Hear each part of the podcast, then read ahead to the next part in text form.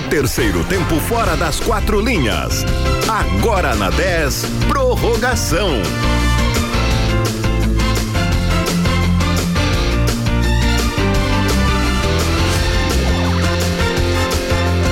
minutos, estamos começando agora o prorrogação aqui na Rádio 10. Eu sou o Renan Turra, estou com Eduardo Torres. Boa noite, Eduardo. Boa noite. Hoje eu não vou aturar gritarias dessa outra pessoa. Quem é a outra pessoa? Edson Luiz? Tu vais anunciar. Tá certo. Edson Luiz, boa noite. Boa noite. Ele tá irritado porque ele errou. Errou? Errou. E nós vamos Por favor, desvendar isso. Caderno dos erros, pode anotar mais um, já são cinco em seis meses. E, ele errou. Tá certo. A gente vai falar sobre os erros de Eduardo Torres, vamos falar de dupla Grenal, vamos falar também de dupla Brapel. Temos uma conversa com o comentarista do grupo RBS, Diogo Olivier, e também uma entrevista com o presidente do Esporte Clube Pelotas, Gilmar Schneider. Fique com a gente, o prorrogação está começando.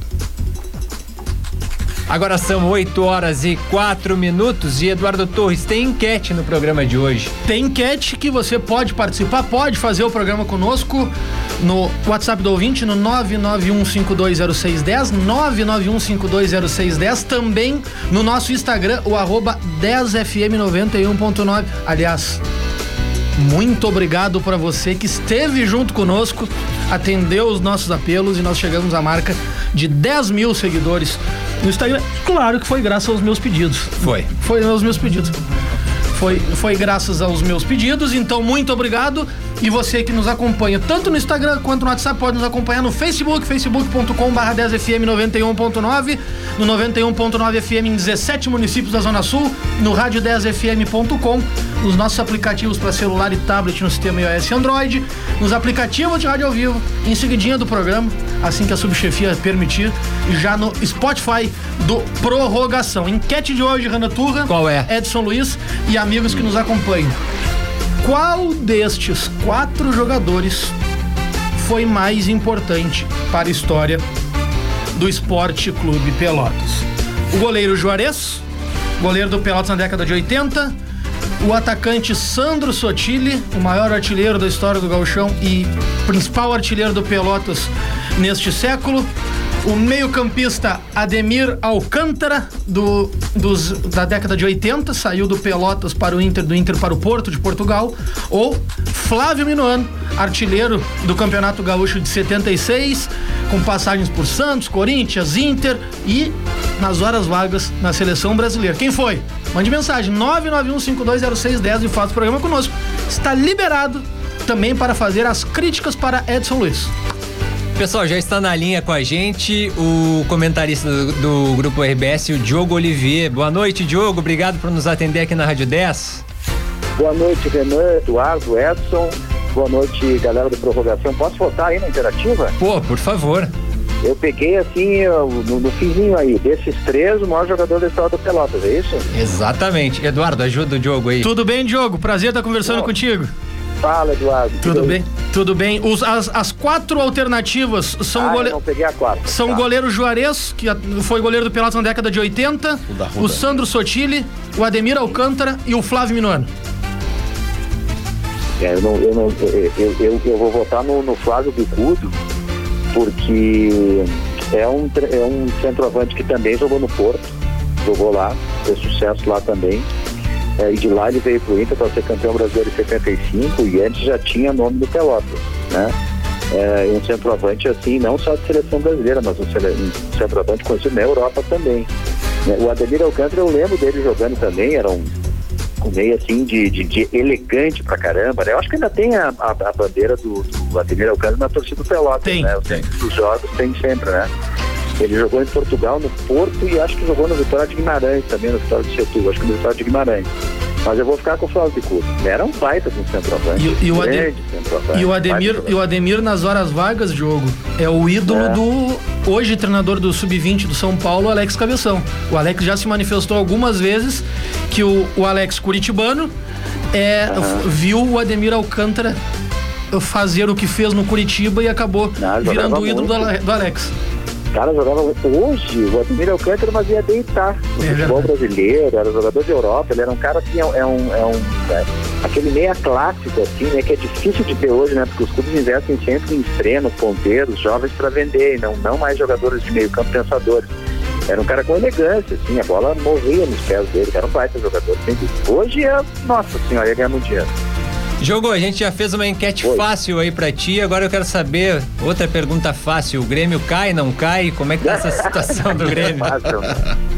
Cara, sabe assim, ó, eu, eu, eu tô sendo muito cobrado porque eu disse lá atrás que eu disse, olha, o Grêmio não cai. E o meu argumento era, por que o Grêmio não cai? Porque clube grande pra cair tem uma cartilha de rebaixamento, né? Me ajudem aí. É, tem que trocar de técnico como tem troca de bermuda, é, tem que contratar errado, e o Grêmio contratou muito errado, né? Jogadores que não deram certo, e essas contratações erradas, elas foram, e caras, muitas delas, né? Elas foram atrasando a reconstrução do time. Contrata um cara que nem o Thiago Neves lá, por exemplo, ou o Pinares. Não dá para abrir mão dele em seguida, tem que ficar um tempão tentando entrar no time. E Robinho, enfim, tem vários aí, tem uma lista aí pra gente, pra gente citar. É, então, é, contratações erradas de caras que atrasam a remontagem do time, é, trocar de técnico quem troca de bermuda, perder o controle do vestiário, o Grêmio perdeu, né? O Renato, o vestiário ficou o tempo inteiro na mão do Renato, chave do vestiário, quando a direção quis pegar, a gente vai trocar essa fechadura. Um vestiário hipertrofiado. É, e aí quando começa a perder nervosismo, e aí baixa preço de ingresso, aconteceu também, só não tinha questão do salário, que eu dizia, olha, não, não, não tem na história um time que superavitário, com saúde financeira, que não atrasa o salário, mais do que isso, pagar picho ainda para não cair, foi rebaixado, não tem, então eu estou olhando aqui porque eu tenho à disposição, acho que não cai, não cai, né? Mas o Grêmio é, é, é eu já estou assim com a minha convicção completamente abalada pelo que o Grêmio vem fazendo. E mais do que isso, mais do que isso, pelo que os adversários diretos do Grêmio estão fazendo. Quer dizer, a média para não cair está subindo. Né? O, o Grêmio calculou em 44. Hoje tem cálculos aí que já apontam para 45, em função do, do. Especialmente se o Bahia somar pontos hoje contra o Flamengo. Então, olha, eu estou seriamente entendendo que o Grêmio tem muito risco de cair, mesmo ganhando o Fluminense, sabe? Realmente é. Agora eu acho que é real a chance do Grêmio cair. Jogo, o, o Grêmio joga agora com o América Mineiro, uma partida que ganha áreas bem dramáticos, como tu acabou colocando.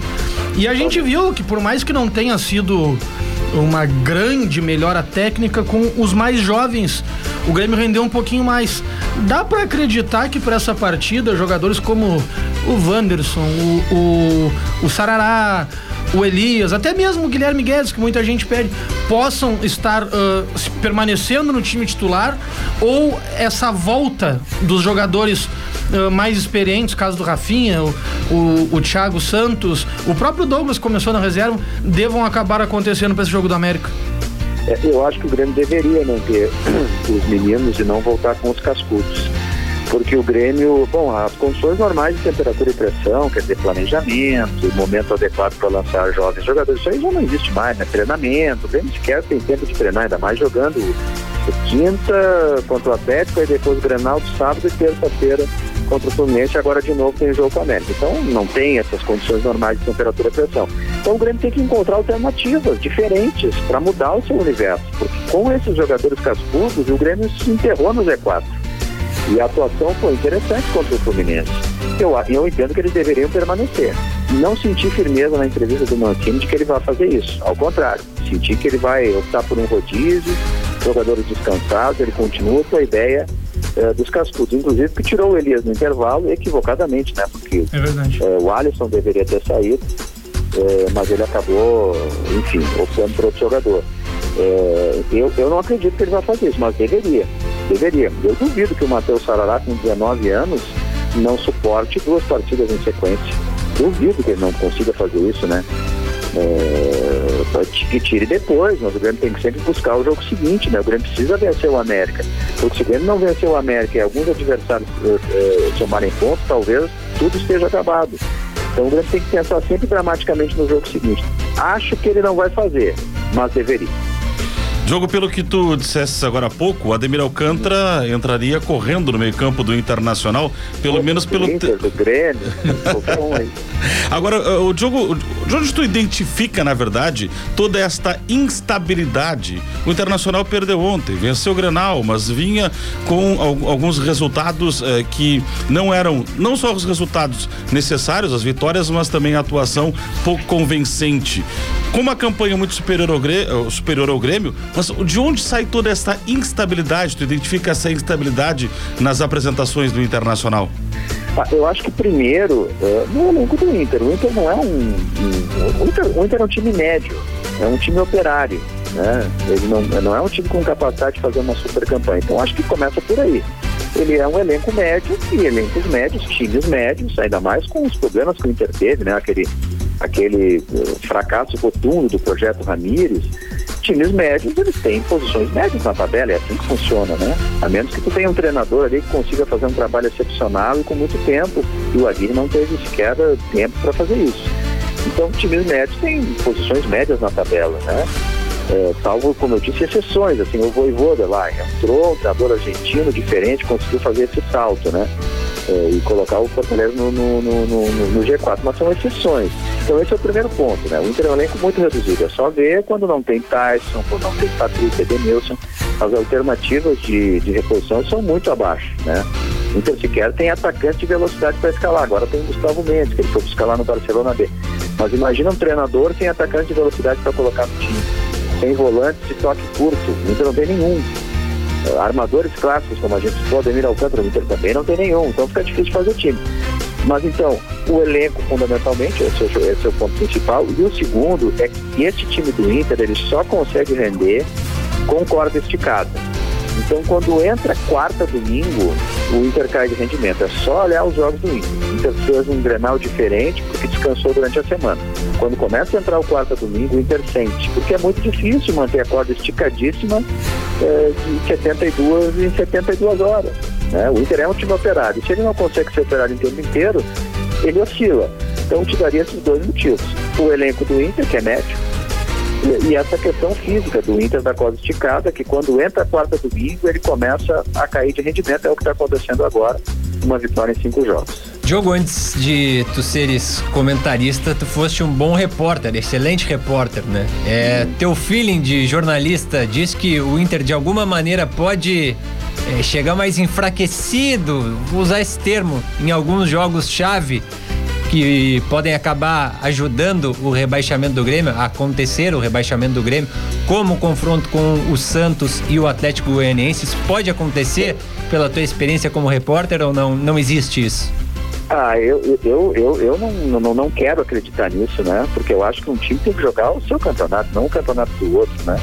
É, o, o, Inter chegar no G6, que é vaga direta da Libertadores, nós estamos falando de 40 milhões de reais, uhum. porque são os 24,7 que dão, que a CBF paga pelo sexto lugar no Campeonato Brasileiro, mais os cerca de 16 milhões de reais que são os três jogos de primeira fase da Libertadores, é um milhão de dólares cada um. Então não pode abrir mão de 40 milhões de reais, né? O Inter tem que fazer a sua vida. O Inter, quando deu a volta por cima e chegou até o título mundial, o Inter esqueceu do Grêmio, ficou pensando no, na sua vida no Inter, né? Então eu não posso acreditar que no ambiente profissional uh, isso vai acontecer, né?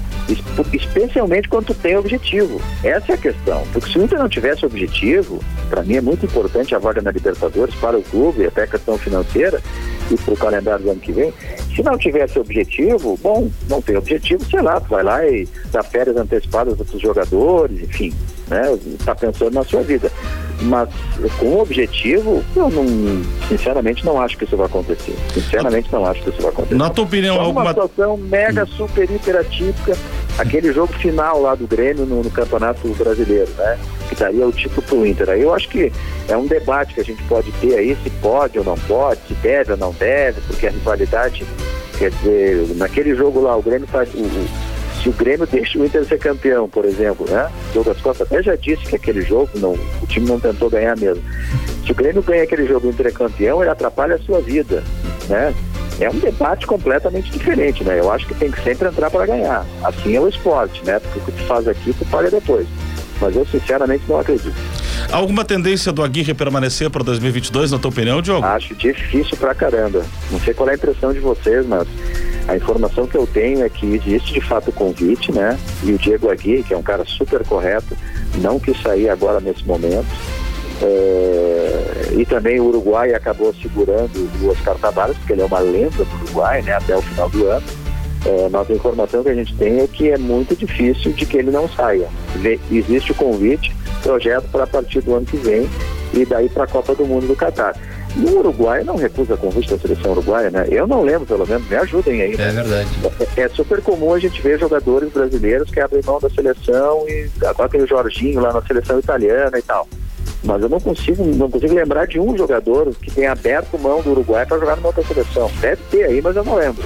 Mas esse pessoal, é, esse pessoal portenho tem, tem, tem esse senso maior de apego à sua seleção que é. os nossos brasileiros. Eu também concordo contigo, Diogo. Acho que muito pouco provável que a permanência do, do Aguirre ocorra, concordo contigo. E aí é um problema para o Inter resolver, já pensando em 2022, para não manter o erro Miguel Angel Ramírez que foi feito na última, na última temporada, né? É, Fala-se no nome do Voivoda lá do Fortaleza, é, que é um estilo de jogo, um modelo parecido com o do Eduardo Cudê, né? Ele de fato é um modelo que, que está mais adequado com os jogadores do Inter. Mas sabe que eu acho que antes do treinador, quer dizer, claro que o treinador é super importante, não tem dúvida nenhum disso. Acho apenas que o Inter não pode querer uma fazer uma super revolução com um plantel limitado. Aí não existe, né? Deu errado com o Ramires, não pode fazer de novo né? Jogo de posição, que exige um camisa 5 armador, que tem que ir no mercado comprar um cara caro, o Inter não tem condições de fazer isso. Né? Mas o Inter precisa focar no elenco. Né? O Inter não pode se enganar porque ganhou o Brenal, o vice-lanterna do campeonato, que está tudo certo. Não. Né? Eu já vi alguns debates assim, olha, daqui a pouco o Moisés é bom lateral esquerdo. Ele é bom lateral elenco, né? Mas ele, o Inter já teve muitos laterais esquerdos muito melhores que o Moisés, né? A gente sabe qual é o limite do Moisés. Então as escolhas do Inter para elenco, elas vão dizer até onde o Inter quer chegar. Se ele quer ser coadjuvante ou se ele quer ser protagonista no ano que vem. O Inter tem que contratar, seja garimpando o mercado, ou seja descobrindo jogadores de base, jogadores para defesa, para o meio e para o ataque. Tem muitas tarefas a cumprir para reforçar o elenco. Legal. Então não adianta treinador também, né? É. Então não adianta técnico. É verdade. Jogo, já abusamos da tua boa vontade. Muito obrigado não, por nos tá atender tá aqui na Rádio 10. E as portas sempre abertas aqui, quando tiverem Pelotas, portas abertas para conhecer essa bela estrutura aqui da Rádio 10 em Pelotas. Tem que conhecer mesmo. Pô, tá, tô, tô. Obrigado pelo convite, certamente vou aparecer aí. E cadê o Renan aí que eu não tô ouvindo, tchê? Pô, meu amigo Renan da Zero Hora. Não tá reconhecendo minha voz só, né? Esse é o problema. É tu que tá falando? não acredito, cara. Pô, tu tá com uma voz de... De, de locutor. Tô aprendendo com o Edson aqui, Diogo. Jogo, o cara virou âncora, Diogo. O cara virou âncora de rádio. Saiu Meu da redação Deus. do jornal, virou âncora. É a fonoaudióloga, Diogo. O que que uma boa rádio não faz com a voz do Meu Deus do céu. Nossa Senhora Aparecida. Valeu, Renan, Diogo. Me leva aí, Renan. Me leva aí, Renan. Opa, com certeza. Quando estiver em Pelotas, manda o WhatsApp aí que a gente vai estar em contato sem dúvida. Tu vai conhecer aqui essa bela estrutura. Bora, bora. Tô juntando junto. Valeu, Tia. Valeu, Diogo. Boa noite. Tchau, tchau. Um abraço, um abraço. Valeu, gente. Valeu. Tá aí, pessoal, vamos fazer uma breve pausa, porque já são 8h22. Já já a gente volta. 10, muito mais que FM.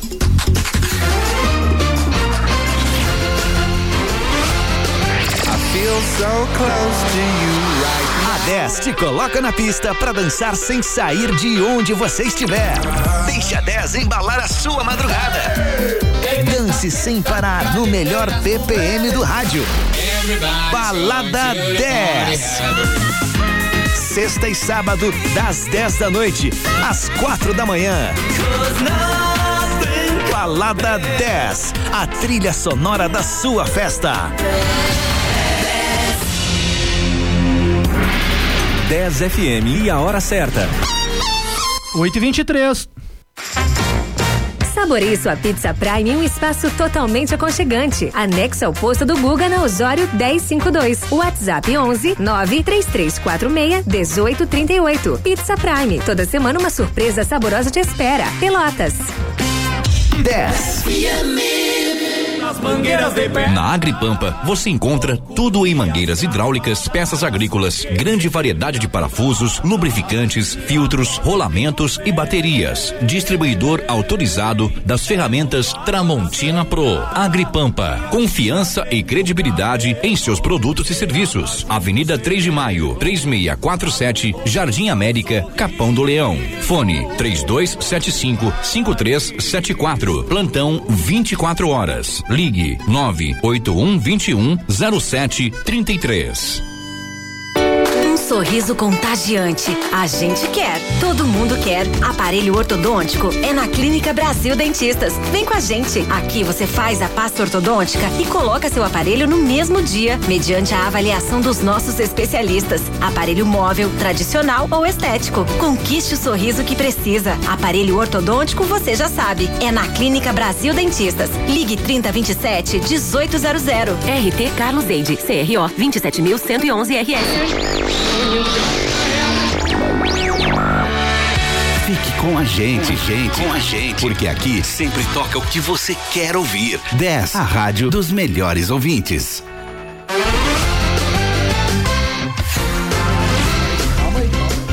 Estamos de volta com prorrogação aqui na Rádio 10, mesmo que o Eduardo não queira, né? Tá se arrumando. Ele, ele não, É assim, ó. Ele não, ele tá que aprendendo ensinar ainda. ele. Não, é que favor. tem. Eu, eu vou me defender. É. Eu vou me defender.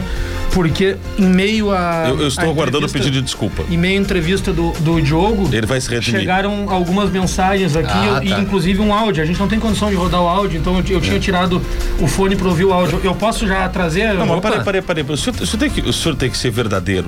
O senhor tava batendo papo aqui no estúdio, não, Não. tá vendo mensagem, coisa Não. nenhuma, não. Aqui, ó. Ah, vamos, vamos, Olha vamos, aqui. ser, vamos ser verdadeiro aqui. Olha aqui. Obrigado, Edson. É, não, por favor. Você tem vergonha, mas tu coloca as Ah, coisas. só um pouquinho, só um pouquinho. Nós, nós temos, nós temos a prioridade em atender os nossos ouvintes, então eu queria, por gentileza, que me segurasse a palavra, Renan. Tá segurada, vai. Tá, muito obrigado. Muito obrigado, muito obrigado. Ah, tá aqui as mensagens chegando. Em casa ninguém Ah. entendeu o seu obrigado, mas tudo bem. Sidney. Flávio Minuano, é a, a- é a nossa enquete, é a nossa enquete, quem foi mais importante para a história do Pelotas, Sandro Sotile, Juarez, Ademir Alcântara ou Flávio Minuano. O, o Sidney tá nos ouvindo aqui e falou Flávio Minuano, deixa eu dar mais uma olhadinha aqui. Ah, o Anderson falando Sandro Sotile. O Alexandre ah, de Canguçu, Alexandre de Canguçu, Sandro Sotile.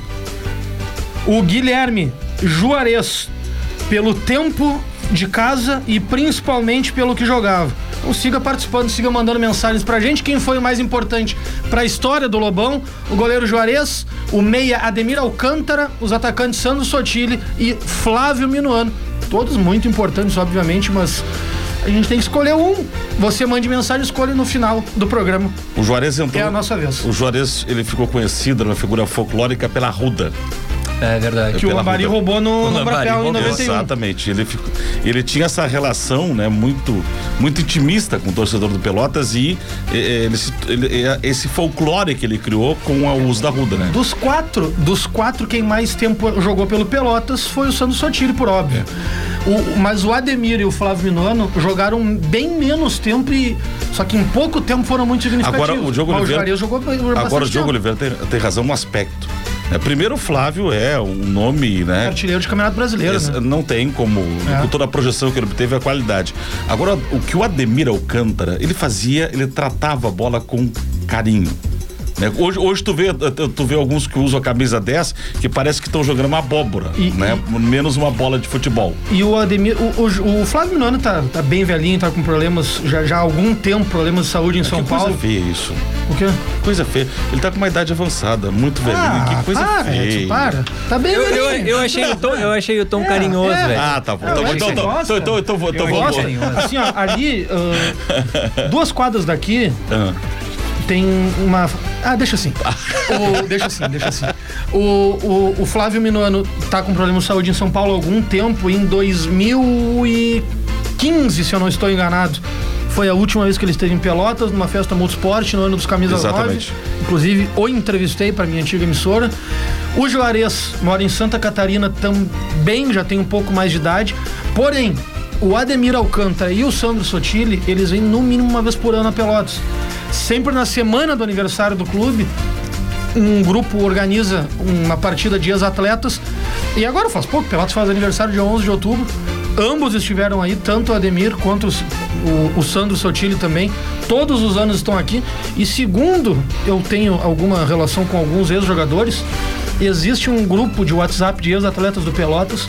E um dos mais ativos nesse grupo é o Ademir Alcântara. Eu sei que o Renan vai tocar a, a pauta, eu só eu queria cumprimentá-lo antes do Renan tocar a pauta. Obrigado. Eu nem sei por que, que é, mas eu É que mereço. todas as projeções que o senhor fez da eleição do Pelotas não acertou nenhuma. Irônico, Parabéns. portanto. É, errei uma, errei uma. A gente vai Errei, é a falar sobre eu isso no terceiro bloco, porque a gente vai ter uma entrevista com o presidente É, é, é, Gilmar eu, é, que, é que eu não quis submetê-lo ao constrangimento. Não, perfeito. É É, isso. tirou na hora certa, né, Edson? A hora É, de fazer é. a crítica é agora. Até por favor, para nossa para nossa produção ter orientação aí, são cinco erros em seis meses. Eu sei que o Gabriel tá fazendo caderno lá. Tem mais um, agora são cinco erros em seis meses. Obrigado. Obrigado pro Gabriel que vai estar vai tá fazendo a anotação. Quinto erro em seis meses, tá bom. Tá quase um por mês. Só pra explicar, quando o Eduardo às vezes ele fala obrigado, ele tá falando com a produção, né? Exato. Isso, a pessoa não entende nada. Ele fala obrigado, mas quem tá ouvindo Eu não tá boca, entendendo. aberta. eu sou meio boca aberta, eu não consigo fazer duas coisas ao mesmo tempo, por favor. Pessoal, é o seguinte, o Brasil jogou ontem e perdeu mais uma, agora para o Guarani. Um gol marcado por Bruno Silva, por esse time de Campinas que está brigando pelo acesso à Série A do Campeonato Brasileiro.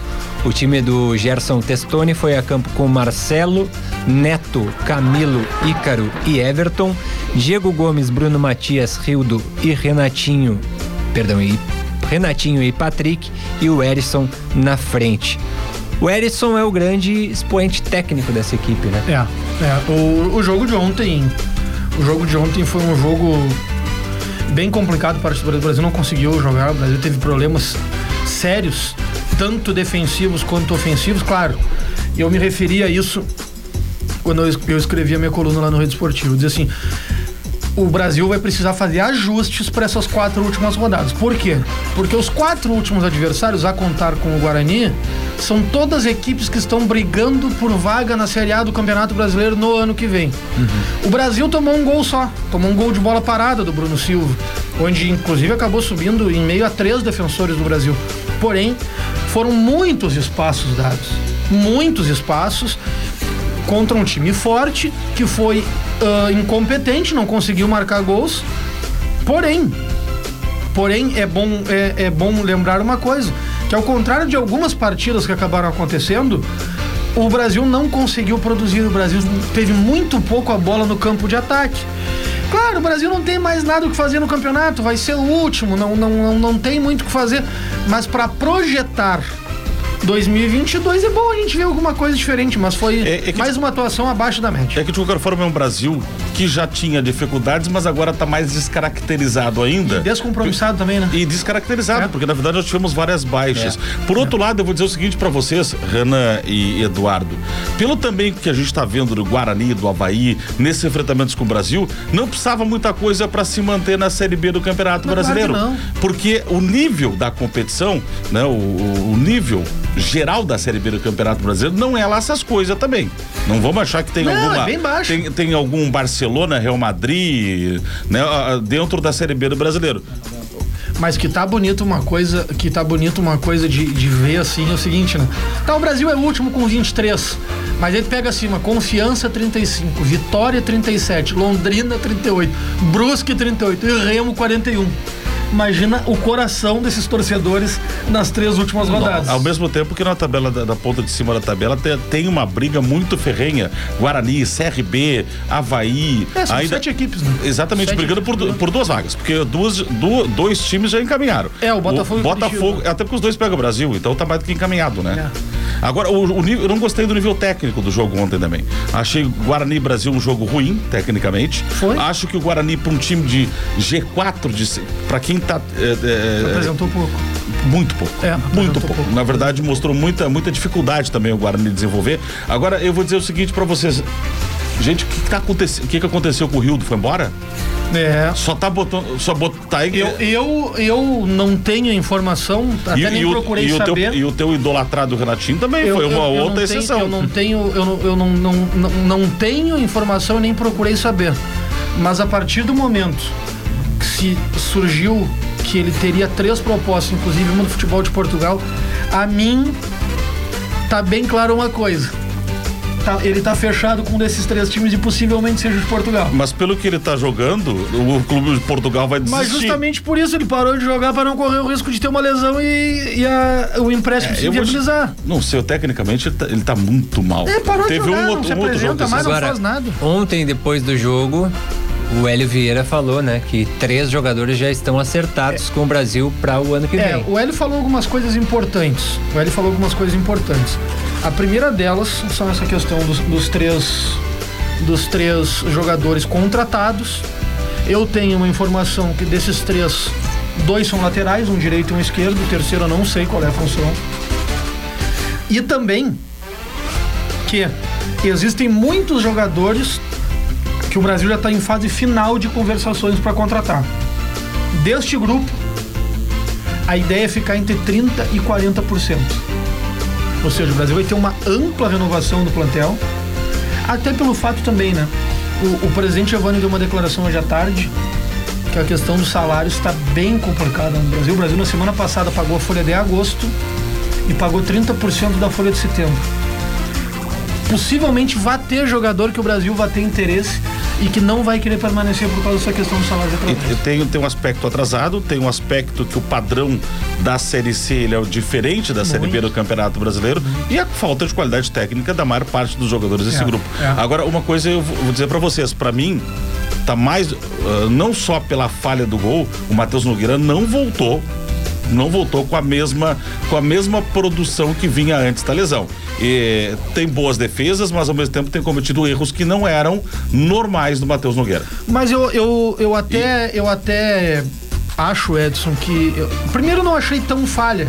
Eu achei mais falha de que um jogador consegue desviar a bola de cabeça em meio a três defensores Saiu do errado, Brasil. um erro técnico do goleiro. Eu já fui goleiro, posso te dizer. Não, eu gostei dessa. Já fui Essa goleiro, eu posso te gostei. dizer. Edson Luiz já foi goleiro. Já fui goleiro, posso te dizer. Sabe o que, que eu me lembrei? O quê? O Thiago Nunes falando pro César Fabres na coletiva. O que, que ele disse? Você já foi goleiro? Na coletiva. E o Fábio falou assim: sim. Então eu posso te dizer, foi um erro técnico, saiu mal. Não, aí, aí eu ia terminar dizendo que eu não acho, não, não achei tanta falha do goleiro como achei do defensor. Mas se formos creditar a falha ao Matheus Nogueira, também pode ser acreditado a falta de ritmo de jogo pelo tempo que ele ficou sem jogar. Também pode ser. Mas ele não comete- tem procuração para defender. Não, não, eu só acho que ele cometeu algum- alguns deslizes contra o Havaí, mais ontem quando comprometeu no gol. O, o momento do Marcelo é muito melhor que o Matheus melhor. Nogueira. Eu fiquei desconcertado agora. Essa foi muito boa. Eu já fui goleiro e posso te dizer, Marcelo. Te derrubou essa, Não, Eduardo. dá vontade de ir embora. Se o Fernando não tivesse aí, eu ia me embora. Pô, mas eu, eu tô, tô- tô falando algo que é fato. É, é fato, se é fato, não tem como argumentar. Já E- fui.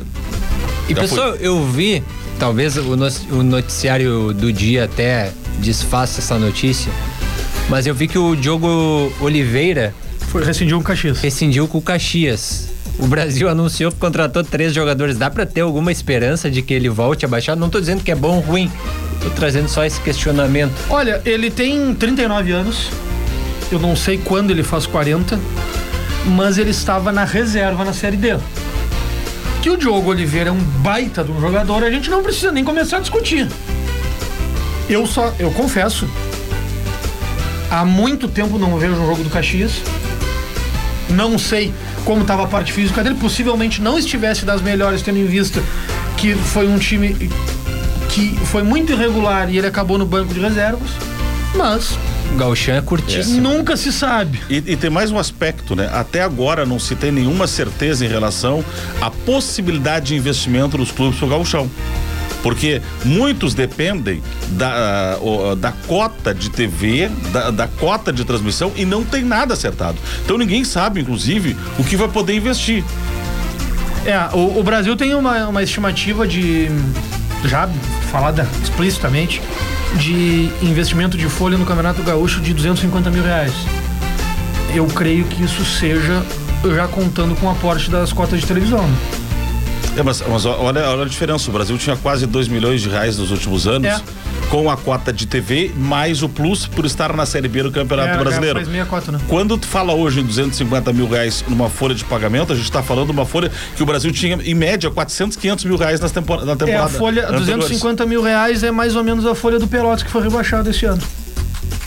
Mas todo não é novidade para ninguém que É, a mas situação tam- que tá também é do São mu- Luís, que também é do Novo Hamburgo que não caiu. É, mas, mas todo mundo sabe também que o Brasil vai viver um ano no aspecto financeiro de muitas Não, dificuldades. não, de muitas Não só dificuldades. E, e é, é bom E já foi esse também, coisa. não adianta dizer que Não, também há já foi. 500 anos foi, mas é, é uma coisa importante a ser ressaltada. Há quanto tempo o Brasil não vive com um rebaixamento? Pelo que eu me lembro, o último foi 2012, o que o Brasil iniciou uma temporada sendo rebaixado na temporada anterior, que foi em 2011 o Brasil caiu no caso Cláudio com a perda de pontos na Série C e foi jogar a Série D. Um rebaixamento é complicado. Tu lidar Ah, mas tu diz em termos de campeonato brasileiro. Não, em, em- em qualquer Não, o tipo- Brasil teve aquele rebaixamento quando houve o. Ah, não, foi, foi, 2009, anterior, foi anterior, foi 2009. anterior, tem razão. Tu lidar com o rebaixamento não é uma coisa muito simples. Não é uma, e, e o Brasil está desacostumado. Perfeito, pessoal. Só uma boa notícia aqui aos torcedores do Grêmio. Não é uma grande notícia, né? Porque o Grêmio tá numa situação complicadíssima. E até porque todos os forma. conta- resultados foram ruins, não sei o de hoje, mas os outros Mas, todos foram ruins. É, mas o resultado de hoje está sendo bom, Edson. 2 a 0 para o Flamengo contra o Bahia. Por enquanto, 30 minutos do segundo tempo, gols de Gabigol e Michael, um jogo com expulsões. O Diego foi expulso pelo lado do Flamengo e o Matheus Bahia e o Rossi foram expulsos do lado baiano. E aí, pelo menos, uma equipe ficando É, lá o, embaixo. o primeiro gol do, do Flamengo, do Gabigol, foi de pênalti. Foi até o centésimo gol do Gabigol com a camisa do Flamengo. Ah, foi um pênalti bastante, bastante, bastante discutível. Agora eu vou dizer pra vocês, eu concordo com algo que o Diogo Oliveira falou aqui. E, e eu acho que esse jogo contra o América é muito complicado no próximo sábado. É, Complicadíssimo. muito, muito, Até porque o América não está assegurado ainda na, na divisão principal e é lá em Belo Horizonte. É verdade. É verdade. E eles não estão muito felizes com o Wagner Mancini, né? Que deixou. Nem um pouco, né, Renan? Nem um, pouco. Então tem mais esse fator aí que vai contribuir para tornar esse jogo bastante emocionante, para dizer assim. Agora são 8 Quer dizer, e 40 desesperador, não é? Emocionante. Agora são 8h40, a gente vai fazer um breve intervalo, já já a gente volta quando teremos uma entrevista com o Gilmar Schneider, presidente do Esporte Clube Pelas. Fique com a gente, já voltamos. De segunda a sábado, uma da tarde. Let's go, girls. A 10 abre o baú e dispara os clássicos que fazem parte da história da música mundial. mundial, mundial. Direto do fundo do baú pro seu rádio. baú da 10. O encontro de gerações, de segunda a sábado, uma da tarde. Baú da 10. Baú da 10. Peruso Supermercados, prazer em economizar. E a hora certa. 8h41.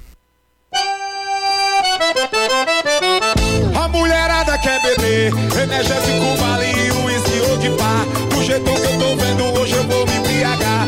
Agora que o negócio tá ficando bom, as minas tão querendo vodka intenção. Eita, meu sanfoneiro, agora energético vale. Toda festa começa com vale. Vodka intenção, a vodka do momento. Aqui não tem miséria, ninguém liga pra despesa. Energético vale tá na boca das princesas. A mesa tá lotada de mulher e hoje pá. Garçom, não se preocupe que a conta hoje eu vou pagar. De Fusca de Camaro chegam botando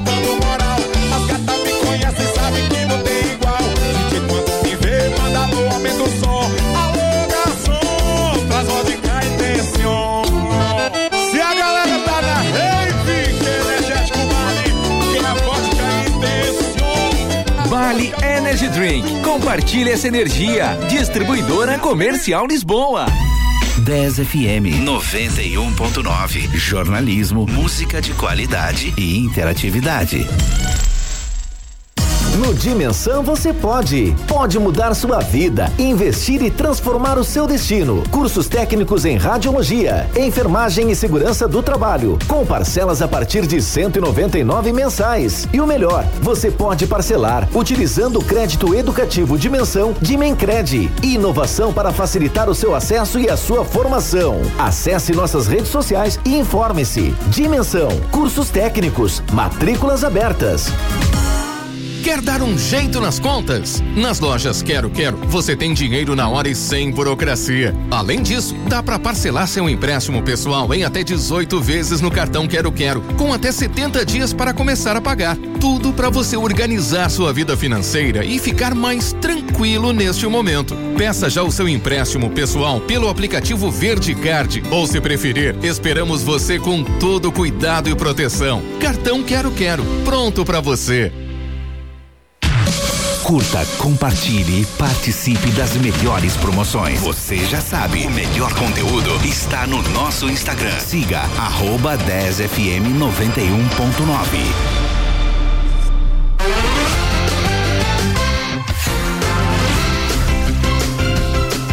8 horas, 8 horas 43 minutos, estamos de volta com prorrogação aqui na Rádio 10 e o nosso convidado, Eduardo Torres, já está na linha. E vai responder a enquete também, né? Exatamente. Pô, tá louca? Só antes, passa pro pessoal como pode participar. É, mandando mensagem para o WhatsApp do ouvinte no 991520610, 991520610. Nosso Instagram é o arroba 10fm91.9 e você responde.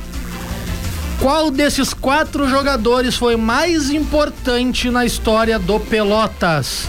O goleiro Juarez, o meio atacante Ademir Alcântara ou os atacantes Sandro Sotile e Flávio Minuano? O senhor tem um preferido entre esses quatro, presidente Gilmar Schneider? Boa noite, obrigado por nos atender. Boa noite, Eduardo. Boa noite, amigos da 10, é da FM 10. É, é uma, é, são quatro os jogadores tiveram passagens fantásticas, né? Agora, talvez em função dos 4 a 0 do Brapel na Baixada, eu escolhi o Ademir, né? Porque ele foi muito diferenciado, né? O Ademir Alcântara foi muito diferenciado. Presidente, tá, tá comigo aqui o Renan Turra e o Edson Luiz também, mas eu vou fazer as honras da casa para nos falar um pouquinho sobre essa última reunião que acabou acontecendo essa semana lá na Boca do Lobo. O cenário tava, tava se meio nebuloso, apesar de informalmente quase todo, quase todas as pessoas nas quais eu conversava falavam da importância do senhor ser mantido no cargo. Como é que se deu essa reunião e, e essa prorrogação do seu mandato até novembro do ano que vem? Eduardo e amigos, é, o que a gente tem que colocar também, enfatizar, é a conduta do nosso conselho, da pessoa do presidente Moacir Elias. Então, como a gente já está há um tempo no Pelotas e também, também eu tinha lá atrás imaginado que a gente podia dar uma contribuição num prazo de seis anos, esses seis anos se passaram entre somar uh, vice-presidente e presidência, é, a gente, eu acho que fez certo, abriu espaço para quem quisesse se manifestar, se tivesse alguma, algum grupo que quisesse participar dessa eleição, né? A gente é, no período de inscrição também não foi procurado, que já era uma, um indicativo que não teríamos é, é, ninguém para seguir conduzindo Pelotas porque nós ali atualmente a gente tem uma transparência administrativa muito grande e qualquer pessoa que quisesse assumir esse cargo tão importante teria que pelo menos buscar informações. Isso nada aconteceu e a gente ficou esperando a reunião do conselho. Então, é, é, a gente precisa, na realidade, do Pelotas, em função até da pandemia, em função do rebaixamento que a gente teve, que infelizmente não podia ter acontecido, a gente precisava de uma remobilização. E isso realmente aconteceu na terça-feira. As pessoas que estiveram lá e as pessoas que não puderam estar passaram mensagens de apoio. A gente precisa nos reagrupar forte, né? Porque muitas das pessoas que conviviam no Pelotas em função da pandemia se afastaram por obrigação, por precaução e por cuidados, né?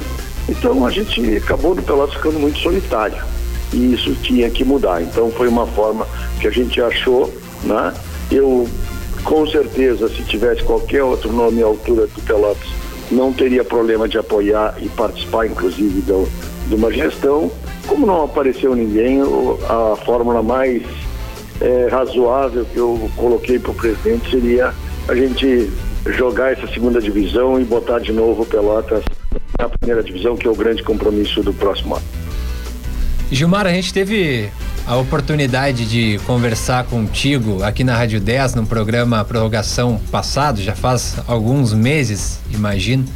E foi muito legal nossa conversa, porque tu abriu números pra gente, mostrou toda a dificuldade que era comandar o clube. Inclusive, elogiei a forma que, tu, que o senhor vem conduzindo né, o, o Pelotas, né? Porque realmente faz um trabalho administrativo admirável.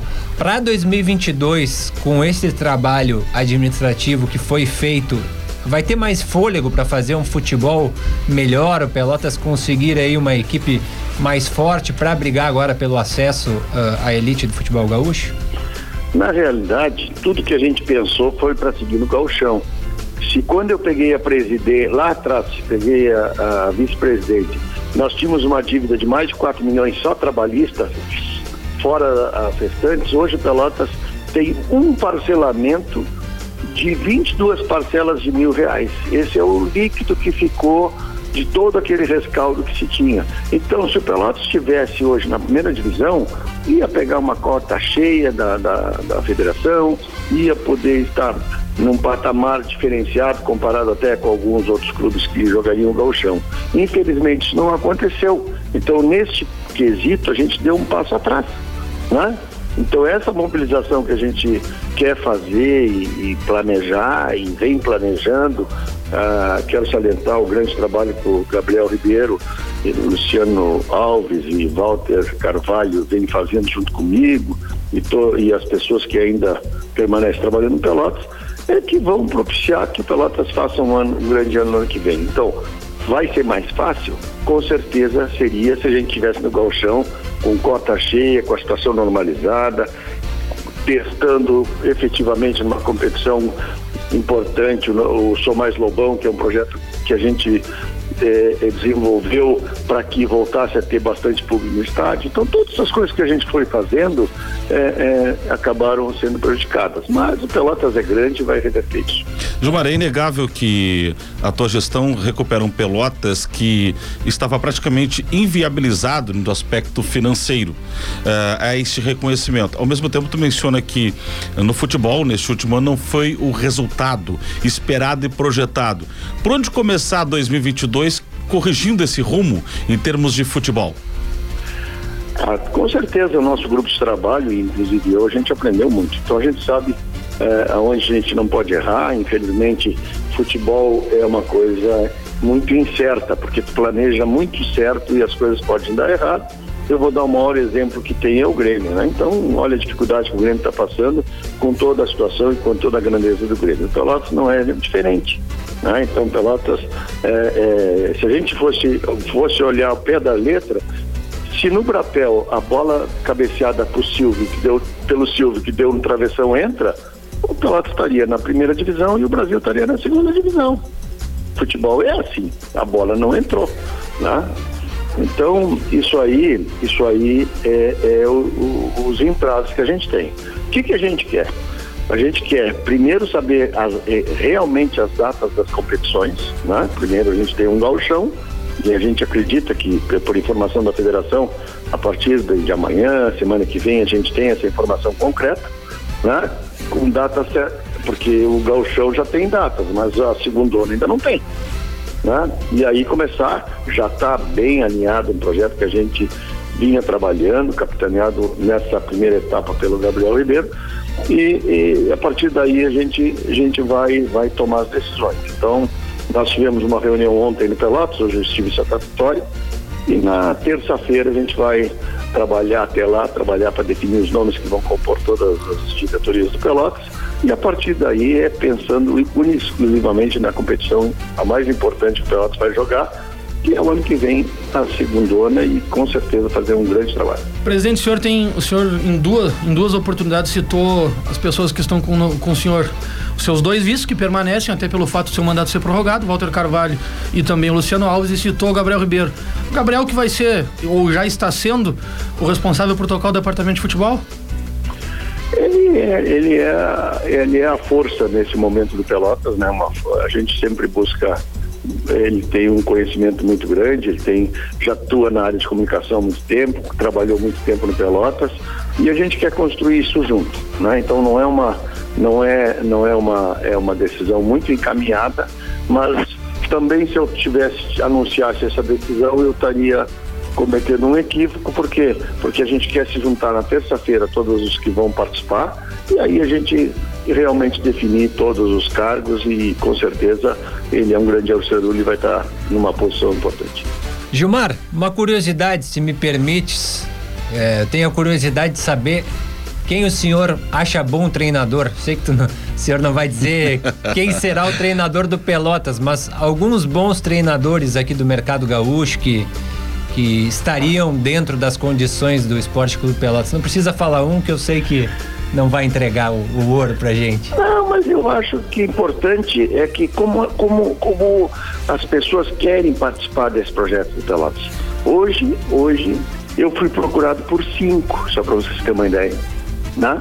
E tenho certeza que o Gabriel e o Luciano também foram procurados por mais. Então isso é que é importante, que é legal, que o pessoal sabe que o Pelotas é um clube que tem que voltar, que tem que pegar profissionais é, comprometidos e são de diversos profissionais que alguns te surpreendem mais, outros te surpreendem menos, né? É, é, uma, é, uma, é uma decisão que vai ser bem, bem difícil, né? Porque é, é, como que eu vou colocar para vocês? É o perfil do que a gente quer jogar. Né? Então hoje o, o, o, tipo de jogador que muitas vezes está no mercado né, não é um. É, é, é difícil tu, tu, tu, tu, Vamos jogar no chutão, vamos jogar por uma bola, vamos jogar nos quê, vamos jogar isso, vamos jogar aquilo. O Cobalcini nos jurou que ia jogar com dois centroavantes, dois caras na frente no calchão. Quem conhece sabe essa história, quem está com nós lá. Ele nunca jogou, não abriu mão de jogar com três, jogou abertinho. E ele jurou para mim, pro Neca, pro Luciano, que quando nós nos saímos fora da série D, que como que ele ia fazer. Depois não fez. Então é, é assim, é, é, é, tu, tu pensa que tu sabe tudo, que tu conhece tudo, que tu já pensou, que tu já passou.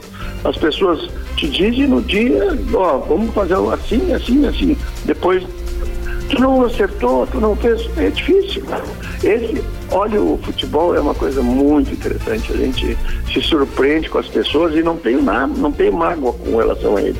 Eu tenho uma tristeza porque todos caiu com as decisões dele, mas então hoje o que, que a gente quer? A gente quer alguém que e isso nós estamos indo atrás, que a gente conheça o trabalho das pessoas e que realmente é, é a gente pudesse ter um time altamente competitivo para que a gente não corresse muito risco. O grande, esse... problema no... o grande problema nosso hoje é assim, ó, você escolhe um treinador. Como vai ser uma apresentação? Quando vai ser? A gente não sabe. Mas vamos supor que fosse meio de março, né? E esse profissional, se for eh, de, de, um nome importante e ele tiver um convite para jogar o golchão, tu acha que ele vai ficar esperando a segunda ano para lá? Pois é difícil, né? É verdade. É só com uma questão que a gente está chegando quase ao final do programa, mas para saber, tá, presidente, para pensar no, no, no 2022 de Pelotas, contrata um, um, executivo de futebol ou absorve esta função dentro da sua própria diretoria? Tendência é contratar. Tá? Acho que contratar seria o mais correto.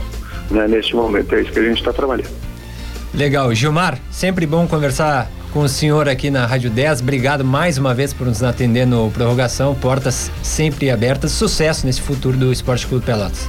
O prazer é todo meu. Um abraço a todos. Que seja um grande final de ano e que ano que vem Pelotas esteja muito forte. É isso que a gente deseja. Obrigado. Valeu, um abraço, presidente. presidente. Um abraço. Torcida de todos nós, né?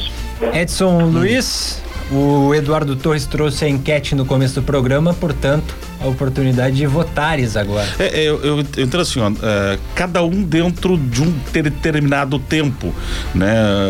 O, o- o Flávio teve a sua ma- maior importância para mim na história do Esporte Clube Pelotas. O Ademir Alcântara foi um jogador diferenciado, né? O Juarez, por toda essa mística que envolveu como goleiro, clássico brapel, a a própria questão da ruda, tira a ruda, que é essa coisa toda. E o Sandro Sotile, ele, ele se consagrou com uma relação muito próxima, principalmente do torcedor. Mas o maior jogador, na minha opinião, da história do Pelotas é o Flávio Minuano. Flávio Minuano, voto do Edson Luiz. O presidente Gilmar Schneider votou no Ademir Alcântara, correto? Pelo, pelo, pelo, pelo, pelo placar do clássico. Correto. Mas foi, eu vou te dizer uma coisa: o que disse o Diogo Oliveira é verdade. Era de uma. Ele tra- era um trato fino com a bola. O Diogo Oliveira votou no Flávio Minuano, correto? Flávio Minuano. Eu também tenho voto no Flávio Minuano pela trajetória dele eh, no Pelotas e no futebol, né? Porque é uma trajetória incrível É dentro do futebol nacional. E o Eduardo Torres agora vai ter a oportunidade de fazer a sua votação, faltando um minuto e meio para o fim do programa. É, eu, eu, eu tenho, bem como o Edson disse, são. É complicado, obrigado. é complicado tu equiparar jogadores de épocas diferentes. O Sandro eh, é o maior artilheiro do interior gaúcho e, e virou torcedor do Pelotas. O tamanho grau de identificação que ele teve com a torcida.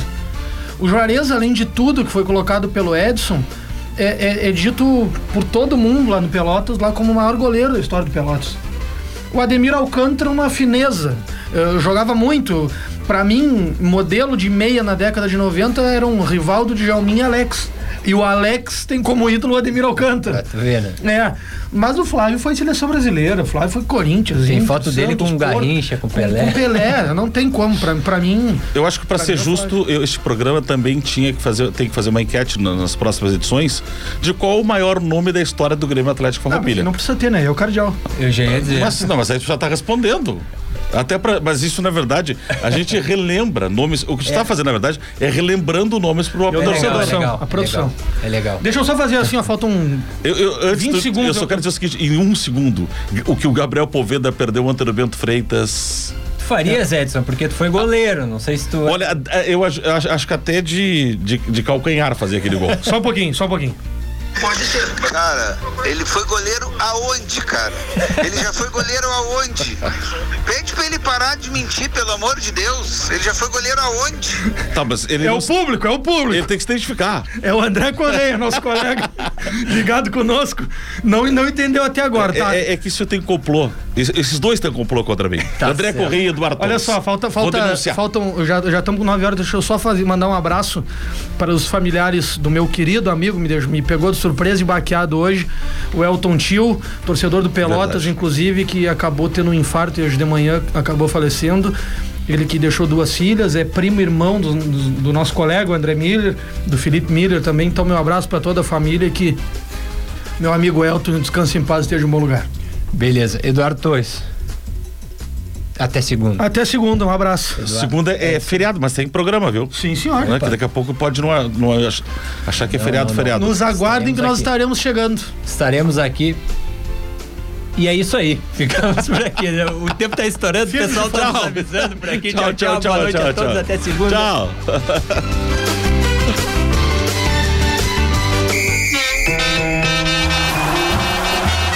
Você ouviu Prorrogação, o bate-bola da 10. A gente cruza, chuta no gol e defende.